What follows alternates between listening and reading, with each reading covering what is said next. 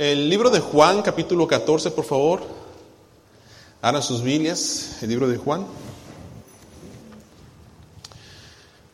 Hemos leído esto en nuestro devocional, pero no leímos eh, parte del versículo 12 al 17. Yo quiero que pongan atención, por favor, a la palabra de Dios. Dice así, de esta manera. De cierto, de cierto os digo, el que en mí cree, las obras que yo hago, él las hará también, y aún mayores hará, porque yo voy al Padre. Y todo lo que pidiereis al Padre en mi nombre, lo haré, para que el Padre sea glorificado en el Hijo. Si algo pidiereis en mi nombre, yo lo haré. Si me amáis, guardad mis mandamientos. Y yo rogaré al Padre y os dará otro consolador para que esté con vosotros para siempre. El Espíritu de verdad, al cual el mundo no puede recibir, porque no le ve ni le conoce. Pero vosotros qué? Pero vosotros qué? Otra vez. Ahora diga, pero yo le conozco. ¿Puede decir usted eso? Pero yo le conozco. Y póngalo en posesión personal, por favor. Y diga así, pero yo le conozco porque mora en mí y está en mí. ¿Puede decir eso? Una vez más. Pero yo le conozco porque mora en mí y está en mí. Hoy, hermanos, en miles de iglesias se celebra, iglesias, cristianas, claro, se celebra el día de Pentecostés. El día de Pentecostés es una de las fiestas principales eh, de las fiestas de Israel, juntamente con la Pascua y los tabernáculos. Y Pentecostés se llama también la fiesta de la siega, eh, fiesta de las semanas o días de la primicia, y se celebraba, ¿verdad?, ah, al término de la cosecha de la cebada cuando comenzaba el trigo y contaban ellos 50 días o 7 semanas. Y dice la Biblia que después de esto ellos ofrecían nuevo grano a Jehová y por las cosas que ellos habían eh, cosechado le daban toda la honra y toda la gloria a Dios, sus primicias. La gente de las comunidades pequeñas se reunía y de ahí iban en una procesión a Jerusalén y los levitas los recibían con cánticos porque traían ofrenda a Jehová, traían sus primeros frutos. Pero ahora también el Pentecostés es la confirmación en la iglesia cristiana de cuando el Espíritu Santo desciende sobre la iglesia. Ese poder que descendió sobre esas personas que Hechos capítulo 1 y capítulo 2 nos dice que estaban orando y que la palabra de Dios dice, dentro de pocos días seréis bautizados con el poder del Espíritu Santo.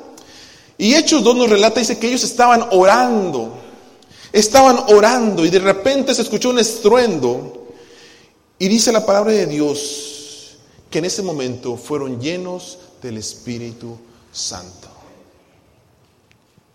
Le pregunto en esta mañana, ¿sabe usted lo que es la llenura del Espíritu Santo? ¿Sabe lo que es tener el poder de Dios a través de su Espíritu? Una vez alguien dijo, y se me quedó muy grabado esto, es interesante, dice, era un predicador que vino aquí a Estados Unidos, y, de China, y vino y estuvo predicando varias iglesias. Y él comentó esto cuando se iba, dice, es interesante lo que el cristiano en Estados Unidos puede hacer sin el Espíritu Santo. Feo, ¿no? Feo. Pero es una realidad, hermanos. La realidad es que hay muchas iglesias que dicen adorar a Dios, que dicen conocer el Espíritu Santo, pero la realidad no está en ellos. Hay líderes cristianos que tienen ministerios grandes, grupos de alabanza que entonan cantos al Dios Todopoderoso, pero la realidad es que el Espíritu Santo no está en ellos. Hablan bonito, se ven bien, tienen bonita voz, tienen ministerios grandes, pero el Espíritu Santo no está en ellos. Pastor, ¿cómo puede decir usted eso si el ministerio es grande? Sencillo. Vea cualquier grupo mundano, toda la gente que puede reunir por el tipo de show que dan o el tipo de la forma en que canta la persona. El hecho de que una persona cante muy bien alabanzas a Dios no significa que tenga el poder de Dios o el Espíritu Santo esté en su vida. Y la razón, hermanos, es bien sencilla. ¿Cómo puede decir eso, pastor? Porque la, la realidad es que ellos no creen. No creen en el Espíritu Santo. Y si creen, no lo obedecen. La Biblia dice que los demonios creen y tiemblan. Pero una cosa es creer y otra cosa es obedecer también al Espíritu Santo. Y no obedecen, hermanos, porque no aman a Dios. El, predicador Billy Graham comenta muy acertadamente sobre que el hombre tiene dos grandes necesidades. Una es la necesidad de perdón. Todos necesitamos sentir el perdón. Y otra es la necesidad de bondad. Él dice, consciente o inconscientemente, con dudas o sin dudas, si crees en Dios o no crees en Dios, la gente necesita sentirse perdonada y la gente necesita bondad. Y sabe una cosa, Dios escuchó ese clamor del ser humano y su respuesta fue el Calvario. Dios escuchó ese clamor de la necesidad de perdón y mandó a su único Hijo, a Jesucristo, a morir por ti y por mí. Para poder presenciar y sentir el don de la salvación. Un regalo que nosotros al adquirirlo sabemos que nuestros pecados son perdonados y somos lavados con la sangre preciosa de Jesucristo que fue derramada por ti y por mí. Y oiga hermano, qué hermoso es venir ante la presencia de Dios cargado de culpas, cargado de aquellas cosas que yo sé que he ofendido a otros, he ofendido a mi Dios. Y cuando me rindo ante Él, me arrodillo y reconozco y digo, admito, Señor, soy un pecador, te he fallado, te he ofendido tu nombre, reconozco mi maldad delante de ti. Ten misericordia de mí, perdona mis pecados. Y qué hermoso, hermanos, es cuando usted se levanta de esa oración y usted puede decir, gracias Señor, me perdonaste mis pecados. Y como muchas veces he escuchado, ¿verdad?, de las personas a las cuales he ayudado en esta oración, pastor, me siento livianito, me siento livianito, siento que se me quitó una gran carga que yo tenía. Si tú necesitas perdón en esta mañana, déjame decirte, Jesucristo es tu abogado.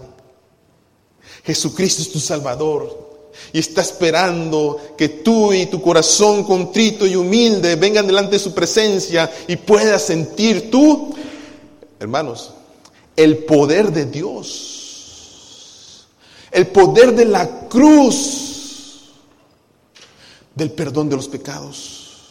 Ahora, no solamente Dios escuchó el clamor de nosotros sobre el perdón,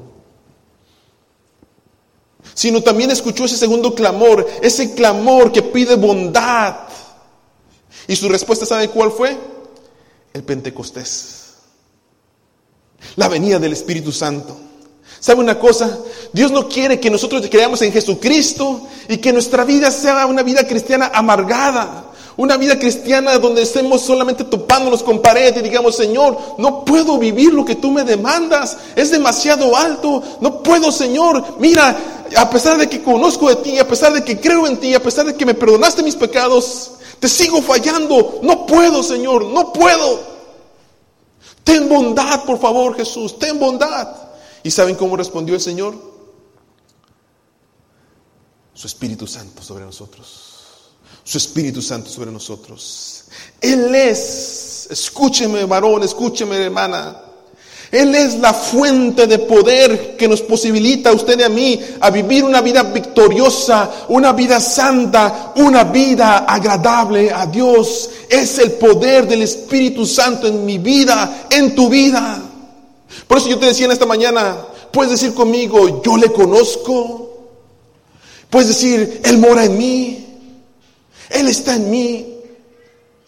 Y si lo puedes decir solamente de boca para afuera, hermanos, hay de ti. Porque déjame decirte, qué difícil es la vida cristiana sin el Espíritu Santo. Qué difícil es querer agradar a Dios sin el poder del Espíritu Santo. ¿Sabe una cosa? Yo no sé si usted le ha pasado, pero se cansa uno. Llega un momento en que dice, Señor, no puedo. Llega un momento en que uno se hastía de las cosas porque sabe uno que lo está haciendo en sus propias fuerzas. Y bien recordamos ese pasaje que nos dice la palabra de Dios, separados de mí, ¿qué? Nada, nada, nada podéis hacer.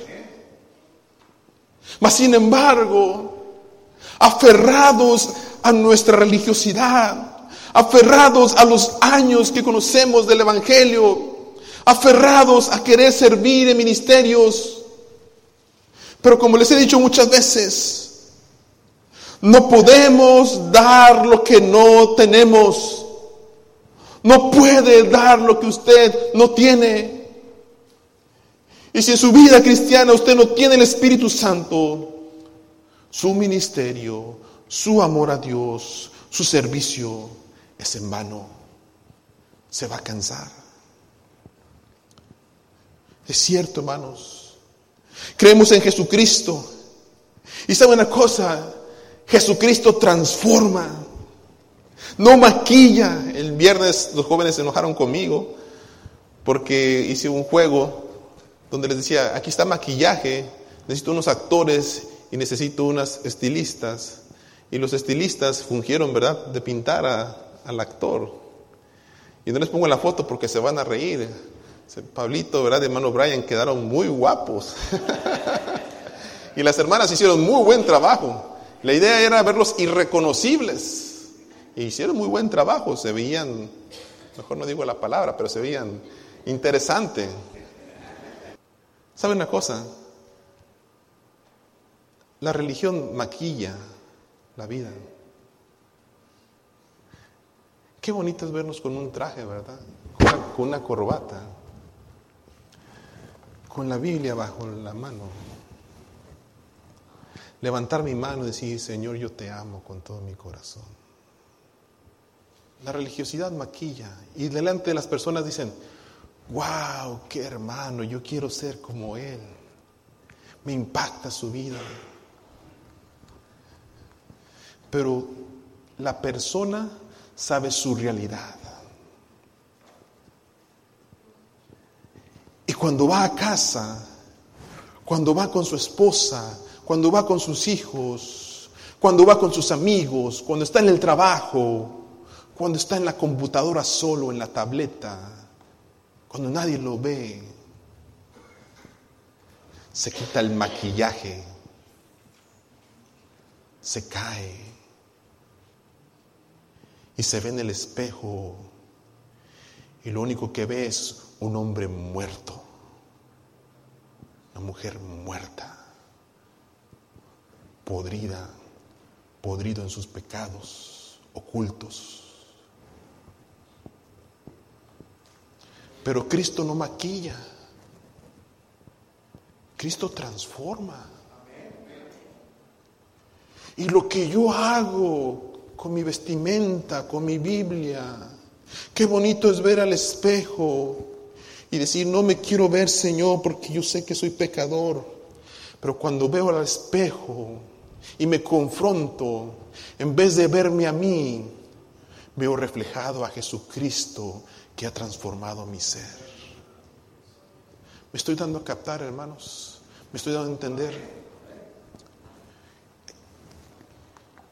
El mensaje es una invitación a sacudirnos el pecado, a sacudirnos esa vida religiosa que no nos lleva a nada, a vitalizarnos en el poder de Dios y del Espíritu Santo. Y si usted está cansado como cristiano, si usted está cansado, ¿verdad? Decir, Señor, pues ya no, ya no sé, ya ni me da ganas leer la Biblia, necesito orar, ya no sé cómo hacerlo. ¿Sabe una cosa? Usted necesita el poder del Espíritu Santo. Y usted dígale, Señor, necesito el poder de tu Espíritu Santo. Ahora la pregunta que yo tengo, ¿qué necesito yo para recibir el Espíritu Santo? Ahora sus Biblias, por favor. Vamos a Juan 14. Versículo 12 dice la palabra de Dios. De cierto, de cierto te digo, doble afirmación, ¿verdad? De cierto. Y otra vez te digo, es verdad lo que te estoy diciendo. No hay mentira. El que en mí cree, el que en mí cree, el que en mí cree, dice, las obras que yo hago, Él las hará también, dice, y aún mayores las hará, porque yo voy al Padre. Y todo lo que pidieres al Padre en mi nombre, lo haré para que el Padre, no tú, no yo, no mi ministerio, no mi nombre, no el doctorado, no lo que sea, es para que mi Padre sea glorificado en el Hijo. Y si algo pidieres en mi nombre, yo lo haré. Una de las primeras cosas, hermanos, que usted necesita para recibir el Espíritu Santo es tan sencillo como esto, creer, creer, creer.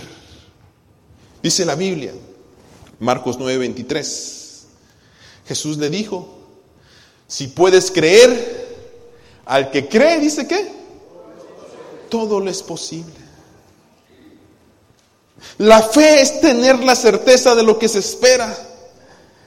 La convicción, tener la seguridad de lo que no puedo ver, pero sé que va a llegar.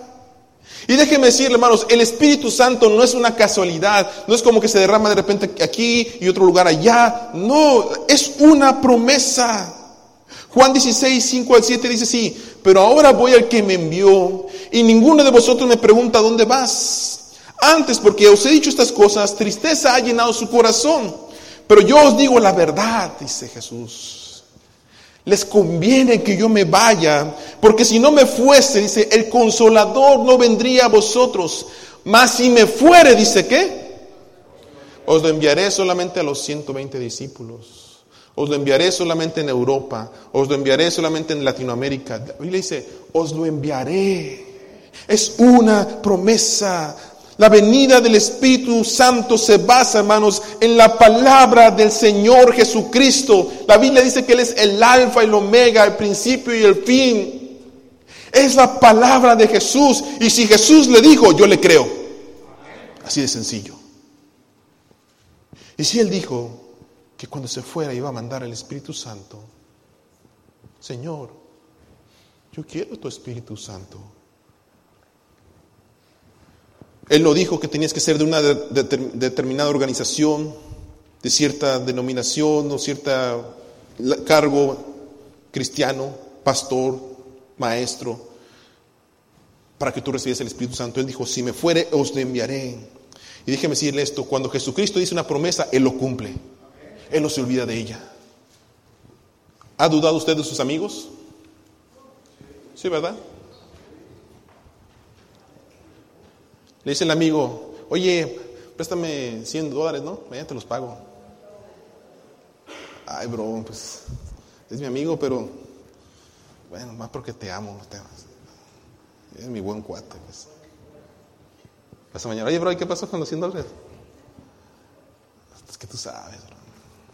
Bueno, está bien, pues. Me los pagas cuando puedes. Y ya cuando pasó cuando puedes, pues ya van como que. Ya se fue con Cristo, ¿verdad? Y que las pagó. Ahora, no echemos la culpa a los amigos, ¿eh? No, os hagáis. También nosotros hemos prometido y no hemos cumplido. Hijo, cuando venga del trabajo, vamos a ir a la playa. Está el niño bien emocionado, ¿verdad? Y papá, ya va a llegar, papá. Y llega el niño y abre la puerta. ¡Papá! no porque lo está viendo usted. Quiere ir a la playa el niño. Dice, papá, ¿te acuerdas de qué? Me dijiste es una promesa. No, ¿cuál promesa? No me acuerdo. Papá me dijiste que íbamos a ir a la playa. No, no, no estoy muy cansado. Fíjate de aquí, no, no me estás molestando. Hemos rompido promesa. No os hagáis. Ustedes saben de lo que estoy hablando. Y a la esposa no se diga. Amor, cuando sea tu cumpleaños te voy a llevar a comer al mejor restaurante. Cuando sea el día de las madres, Te voy a llevar a un lugar que pases buen tiempo. Aprendan a mí, hermanos. Yo llevé a mi esposa y a mi suegra a IKEA.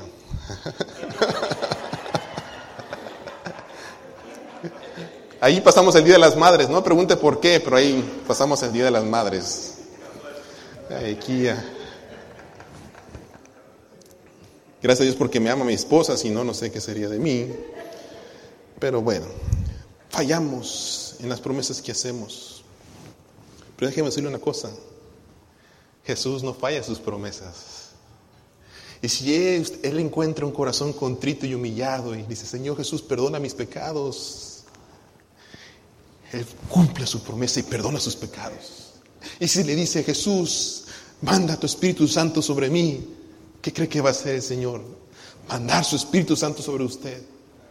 Porque Él cumple sus promesas. Usted necesita creer, hermano, usted necesita fe. Y la fe, hermano, se los puse ahí en pantalla, la fe no es creer que Dios puede. Eso no es la fe. La fe es creer que Dios lo hará. Eso es diferente. Yo sé que Dios puede hacer muchas cosas, pero creo que lo hará. Esa es la fe. La fe es creer lo que no vemos. Y la recompensa de esta fe es ver que lo creemos. Ver lo que creemos. La fe ve lo invisible, cree lo increíble, dice esta frase, y recibe lo imposible. Ayer hablaba con mi esposa y hablábamos sobre cómo Dios nos ha bendecido después de 15 años. Ayer tenía una reunión todo el día eh, con pastores viendo sobre cómo vamos a educar a los próximos pastores de nuestro distrito y las personas líderes como ustedes que quieren prepararse y estamos trabajando para ver cómo es este programa. Y yo me veía, hermanos, ahí entre todos los pastores, muchos de ellos mayores, yo soy el pastor más joven literalmente, eh, entre ellos, ah, y todos ellos mayores hablando sobre cómo vamos a educar a nuestros pastores. Y yo me veía hablando entre ellos y de repente me sentía como chiquito, ¿verdad? Porque pues respeto a mis pastores mayores. Pero hablando con mi esposa decíamos ayer, es increíble. Mi esposa, uh, crecida en Nicaragua, criada en el este de Los Ángeles, en los proyectos. ¿Usted conoció los proyectos alguna vez? Que si usted entraba ahí no salía. Un lugar difícil. Me tocó todavía ministrar allí, cuando trabajé como pastor de jóvenes en el este de Los Ángeles. Llevaba a los jóvenes allí a, los proyectos. Y me decían, ¿qué pastor? Decían ellos, Charlie, oye Charlie, ok, nos vamos a bajar, sube tus ventanas, pone seguro y no te detengas por nada, ok, salte nomás. Ahí voy dejando a Gary y Eddie, que algunos de ustedes conocen a Gary y Eddie, ¿verdad? Ellos vivían allí. Ahí va el hermano Peña. Bye muchachos.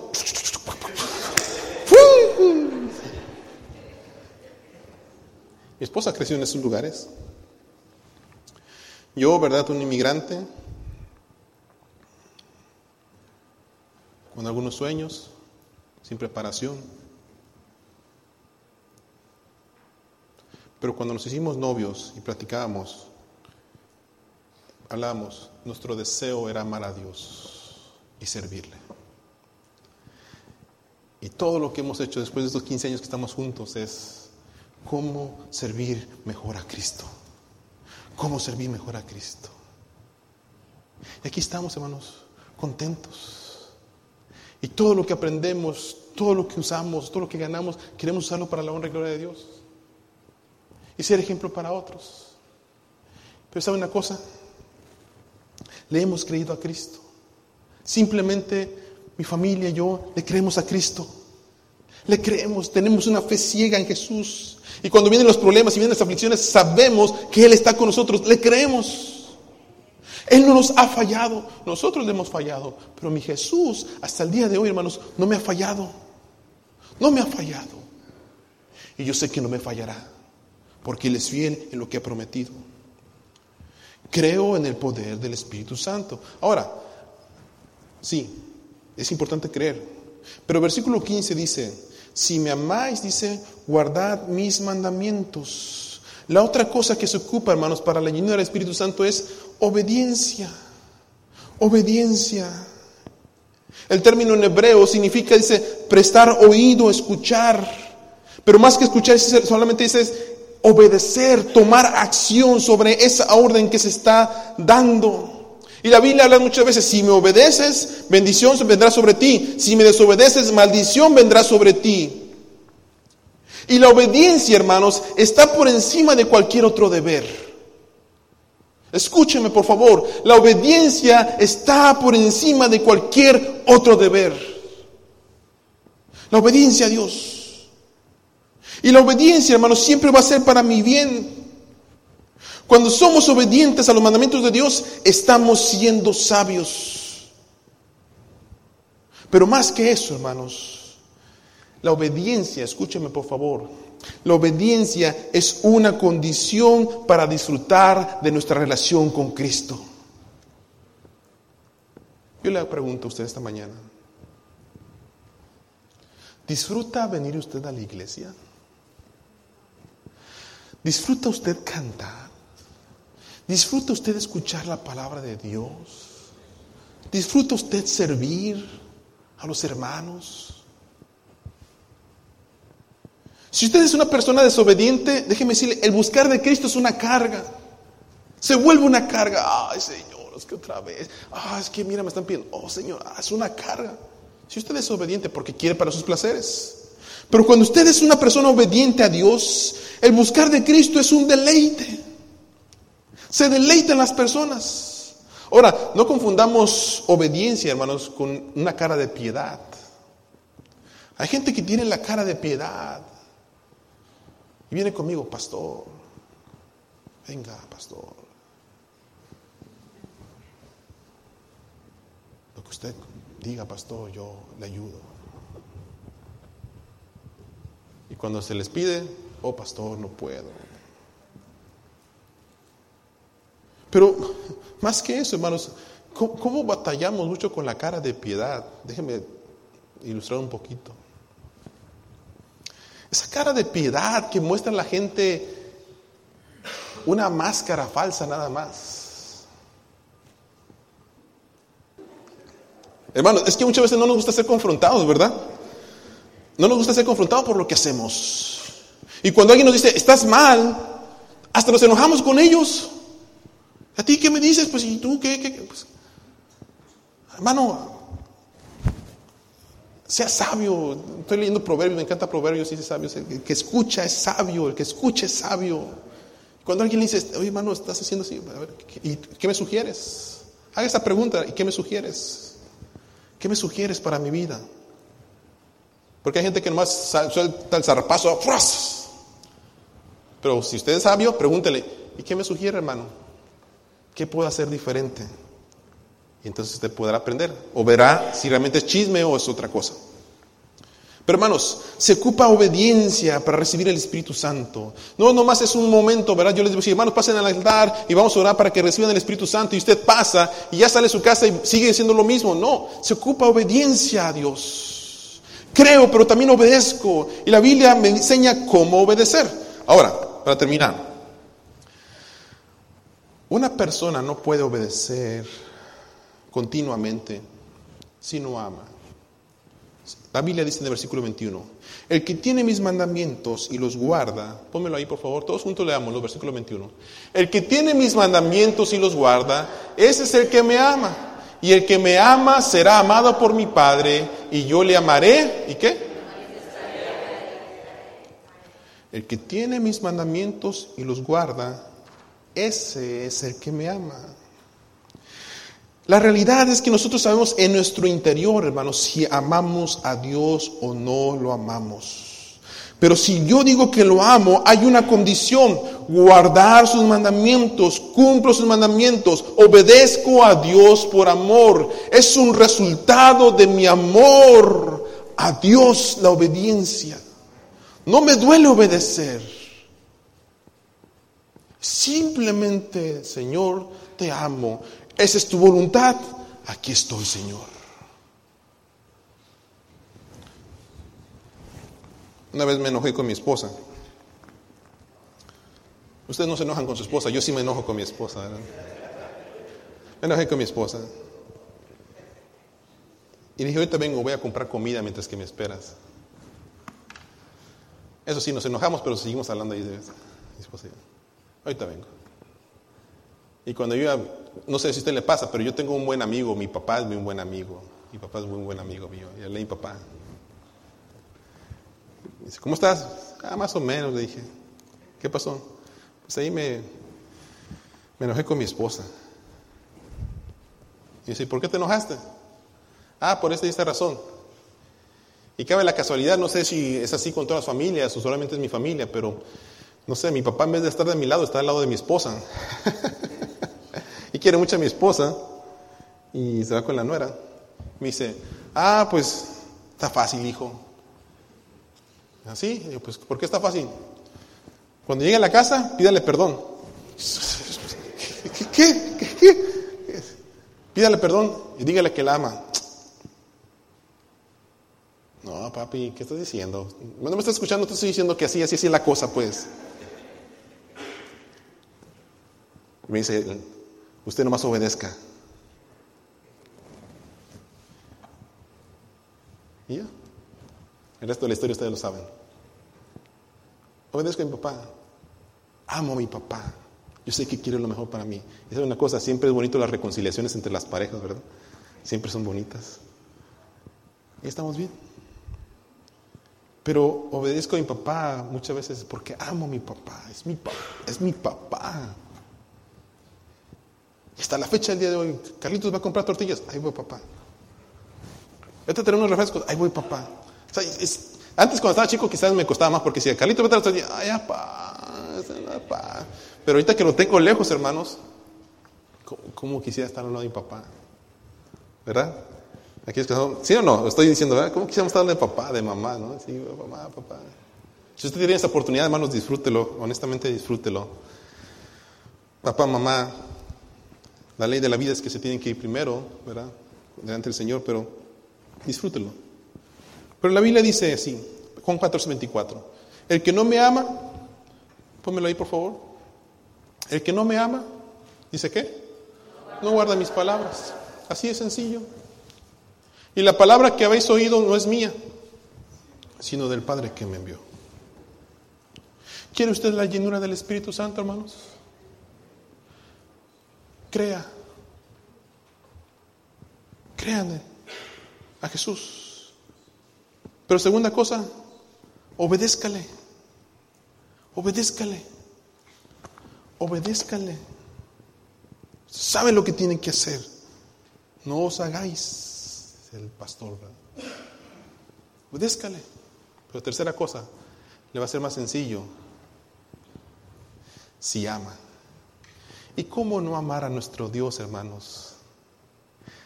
Que nos ha dado tanto, que nos ha bendecido con tantas cosas, que nos ha perdonado nuestros pecados. ¿Cómo no amarlo si Él ha sido tan bueno y tan misericordioso con nosotros? Amén.